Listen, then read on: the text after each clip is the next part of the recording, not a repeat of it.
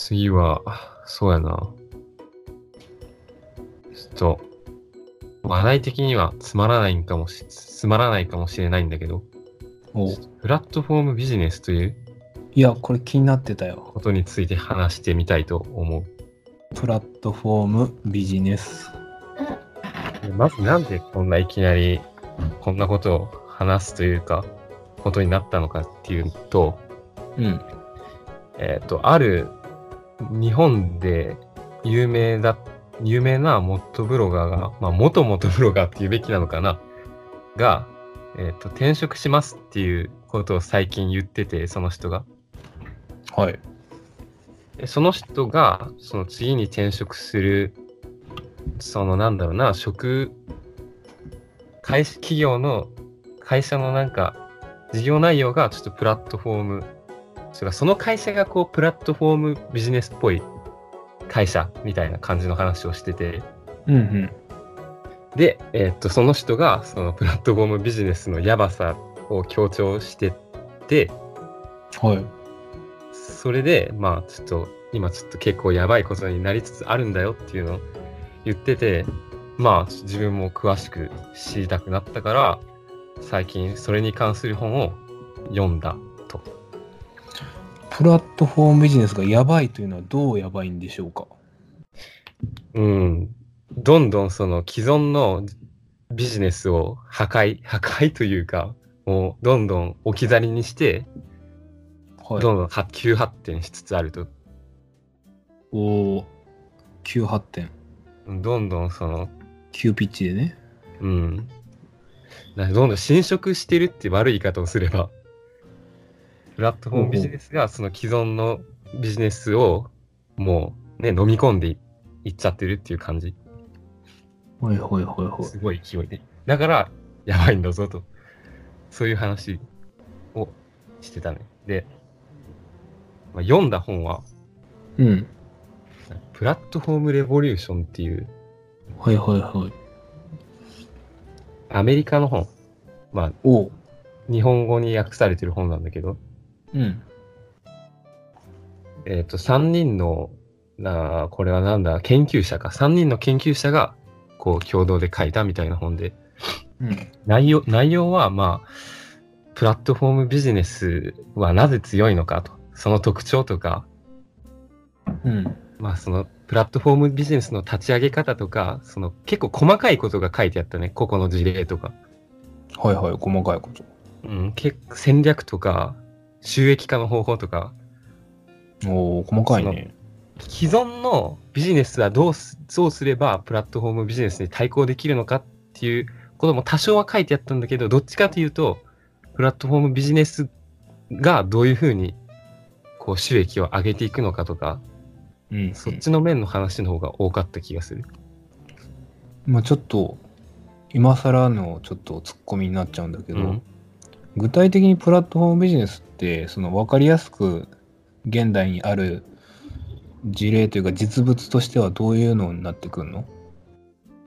えーっと、具体的な企業名とかを挙げると、うん、大丈夫なら全然あげてもらいたいな。全然いいと思う。超有名どころで言うと、あの、Google、Apple、Facebook、はいはい。そうだよ Amazon、ね。そうだね。Uber とか Airb、Airb とか、ああ、そこら辺もそうなんだ。うん、マイクロソフトとか、アリババ、ツイッター、ウィキペディア、YouTube。まあ YouTube は Google の中に入ってるけど。で、日本で言うと、あのメルカリとか、DMM とか、ジモティとか結構プラットフォームだなと。俺はかおーあとソフトバンクもそれに入るのかな多分。なんか俺も定義としてがあんまりよく分かってないんだけど、すなんか今聞いた中でも、あ、それも入るんだ、それも入るんだっていうのが結構あって、うん。なんか定義とかはあるの？定義は、まあ、プラットフォームってもともと平面っていう意味で、うん。その大きな平面があって、そこにユーザーと、あと生産者が集まって、そこで価値交換を行うっていうのが、まあ、ぼんやりとした定義で、例えば、まあ、そうやな、えーっと、エア、エアビーを例にすると、そのエアビービっていう平面、平面というか、まあ、場所があって、そこでホスト側とユーザー側が、その部屋を借りたいですという人とうん部屋を貸したいですっていう人が、そこでマッチングして価値交換ができるっていう。プラットフォームビジネスはその平面を提供してるっていう、ああ。そういう感じなのかな。じゃあいろいろやっぱり、いろんなものが当てはまるね。うん、結構広く当てはまるとは思うんだけど、うんうんうん。SNS 系とかもね、全部そうなんだね、じゃあ。そうなるね、Facebook とかも全部。ごめんごめん、ありがとう。それで。まあこれね、すごい大事なことだもんね。プラットフォームビジネスってなんやねんっていう。もう分かんない人もいるかもしれないから。俺も分からんかったから調調べたというか、こういう本を読んだわけで。うん。で、なんでプラットフォームビジネスって強い、強いというか、そんなすごい勢いで既存のビジネスを飲み込んでいけるのかっていうことは、うんについては、うん。えーっと、すごい端的にまとめると、うん。資本を持たずして、その、ネットワーク効果を使うことによって拡大できるから、っていうのが多分大きいと思う。で、資本を持たないっていうのは、うーんと、例えば、えーまあ、またエアビーの例になるんだけど、車は1台も持ってないんだよね。エアえあ、ごめん、間違えた。ホテルは1個も持ってないはいはい。よね。うん、そうだねホテルは。もうそうそう、所有してないけど、どんどん広げ、えっ、と、ビジネスを拡大できると。うんうん。その最初のコストが全然いらないっていうところが、やっぱり今までのビジネスとは違うと。え、で今までも、え、えーっと、あ、ごめん。家がいるじゃん、家が。そうそうそう。あ家家は、その、もともとあるやつだよね。ああ、うん、そうやね。建てないね。え、それは Airb の所有物ではないから、ああ、そっか。そうそう。あ、そうそうやね。個々のユーザー、ユーザーというか、まあ、参加者というか、なんて言ったらいいのかな。ああ、そうやだね。そうやね。物であって、決して Airb の資産ではない。そうやな。うん、そうや、そうや。そうそう。Airb に集まってきてる人たちの資産だから。うんで、逆に今までのビジネス、その今までのホテルとかは事業を拡大しようと思ったら、もう多くの人々、そのホテルの従業員とかもいるし、あと海外に進出するんだったら、それについてもうめっちゃ研究しとかないといけないよね。この国に進出するならどうこうでどうこうでとか、うん、うん、うん。あいちいち拡大するのに超時間もコストもかかるっていうのが今までだったんだけど、あそうやね。う。うんんこのネットワーク、あ ネットワークじゃない、プラットフォームビジネスだと、そうそう、資本持たずに済むから、なるほどな。で、ネットワーク効果っていうのは、口コミに近いものなんだけれど、うん。まあ今はもう、ね、SNS で繋がってるじゃん、常に。そうやね。なんかそういうので、どんどん、急速に広まっていくって、まあそういうイメージでいいんじゃない？多分。おーなるほど、なるほど。そうやね。メルカリとかもそうやもんね。うん。あれは、なんやろ、仕組みだけ提供して、そのうちの何パーセントかもらうっていうやり方だもんね。うん、そうやんな。ゾゾタウンとかもそうか。そうやろな。うん。あーなるほど、なるほど。ちょ、ちょっとずつ、あの、おばっちの説明とともに理解してきた。で、俺がどっちかというと知り知りたいというか考えたいことは、うんどうやったら、その、まあ日本ってそんなにんないよね、プラットフォーム企業ってアメリカほどは。うんないっていうか、アメリカほど強くないって言ったらいいのかな、規模が大きくない、現状では。だだって、その、世界の、その、なんだ、企業の、うんえーっと、時価総額ランキングみたいなの見ると、その企業の価値ランキングみたいなの見ると、もうほとんどアメリカの企業がトップにあっうんて、で、それがほとんどプラットフォームのビジネスの企業であると。うんうんアップルとか、うんアマゾン、マイクロソフトとか。だから、日本はね、今のところちょっともう押されきってる状態だよね。おーなるほどね。数多くの日本のその小売小売企業とかも結構アマゾンの影響とか強く受けてると思うし、ああ、絶対受けてるね。うん。どうやったらそれに対抗できるのかなっていうのを考えたかったんだけど、ちょっと、この本を読んだだけでは、ちょっとそこまでは 考えつかなかったというか、でまだその、どういうものなのかっていうのがちょっと分かったっていう状態になっただけだから、じゃあ、おばっちが言うようなこと、ちょっと俺も確認させてもらうと、うん、まあ、じゃあ、例えば、Amazon っていうのがありますと。うん、で、何にしようかな。じゃあ、まあ、日本のスマホ制作会社がじゃあありますと。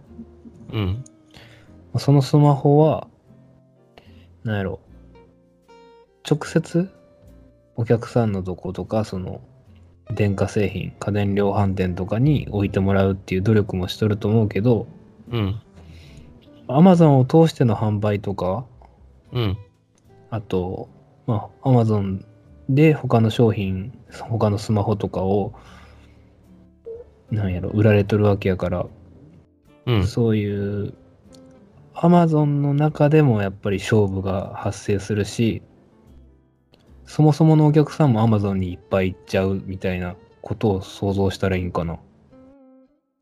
うん、いいんちゃう？なんか俺も、ちょっと自分にとっては難しい話だから。うん。まあでも、うんつま、り、今の話は、うんどのみち Amazon に持ってかれるっていうことでいいのかな？そうやな、Amazon の利用の方が大きくて、うん。まあそっちの方がまあ便利なとこもあると思うから、そっちに集中してしまうのが免れないの、免れないというか、まあそれと対抗するにはっていうことをバッチは今言ってくれようとしたんやんね。まあまあ、そういうことよね。うん。うん。飲み込まれつつある中で、どうやったらいいんだろうなっていう。なんか別に俺は利用者側としての意見しかなかったんだけど、うん。全然 Amazon とかもめっちゃ使うし、いや、それはもう、俺もうバンバン使ってるよ。まあ実際 Apple の、なんやろ、機能というか、めっちゃ使うしね。うん。このラジオも、ポッドキャストっていうアップルの仕組みを利用させてもらって配信してるとこもあるしね。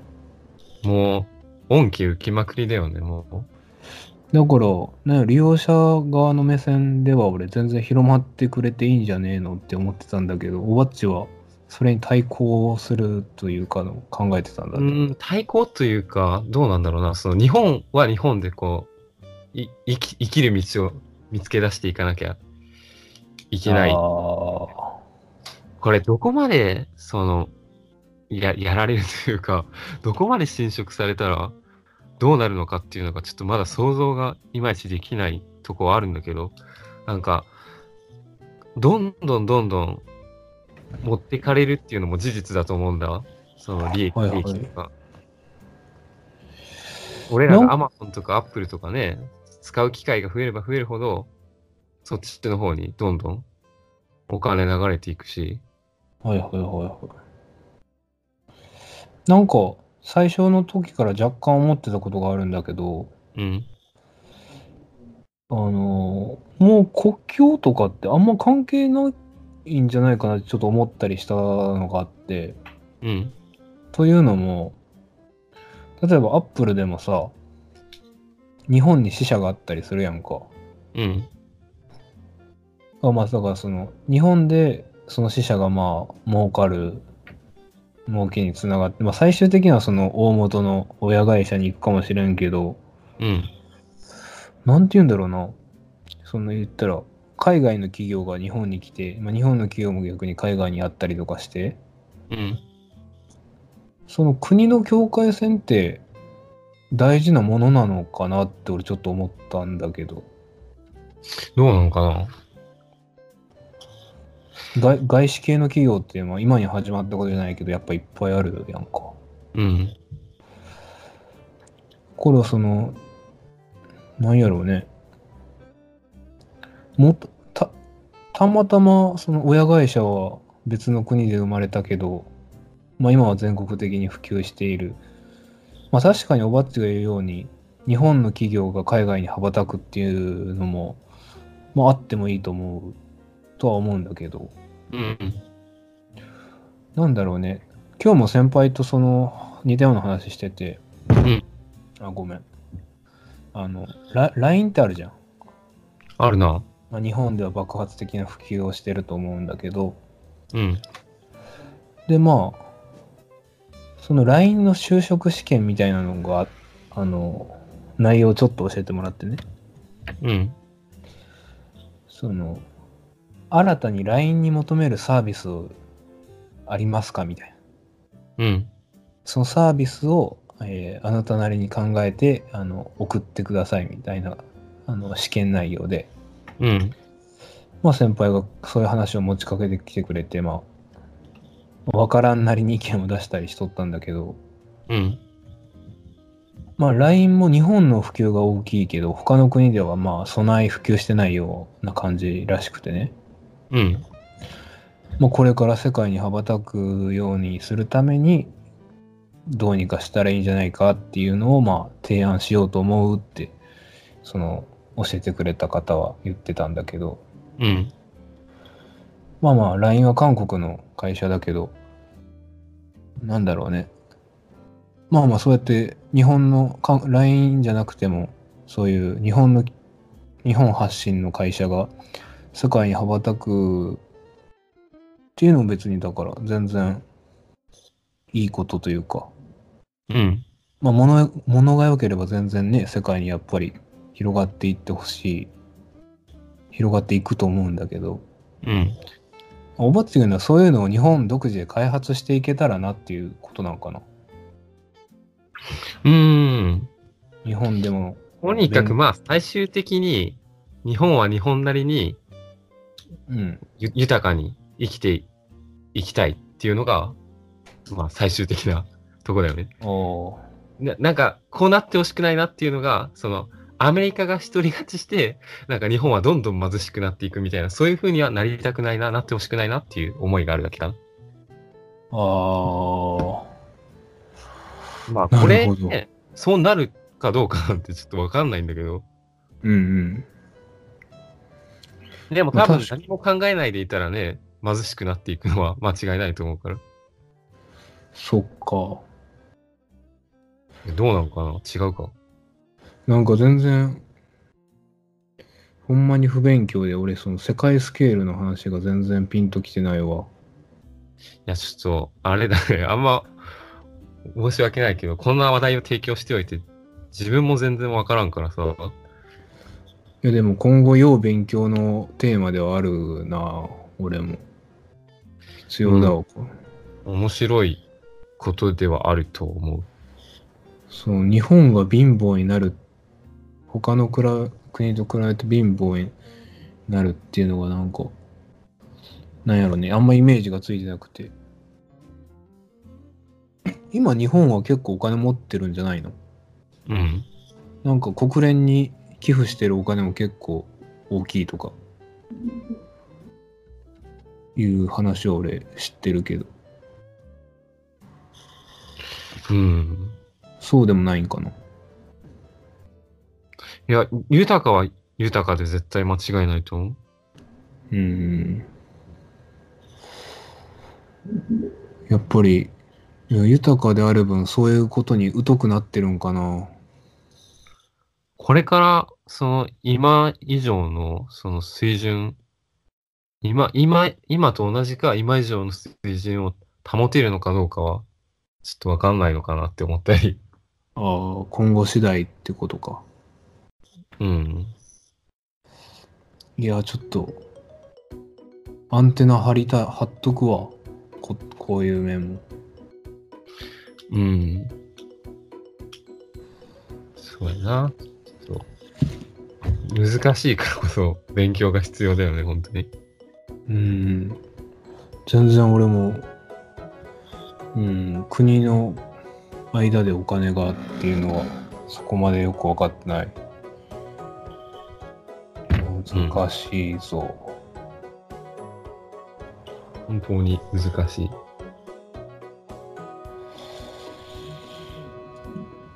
おばっちの、おばっちの三月期の話していい？ああ、いいよ、別に。まあまあ、このプラットフォームビジネスについてというか、お金の回り方というか、また今後も話していこう。そうやな。うん。今の、なんやろ、知識の状態ではあんまりお互いに、あんまないね。あんまわからんね。ちょっと難しいよね。こう、なんか話そうとするとどうなんてなっちゃうよね。ない。よし。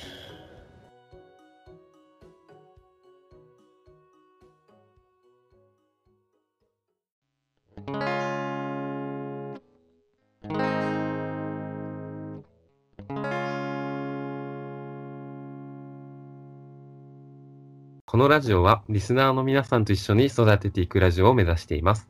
えそこで、2ラジオ、4ラジオ、アットマーク、gmail.com までお便りをお待ちしております。このラジオはリスナーの皆さんと一緒に育てていくラジオを目指しています。えそこで、2ラジオ、4ラジオ、アットマーク、gmail.com までお便りをお待ちしております。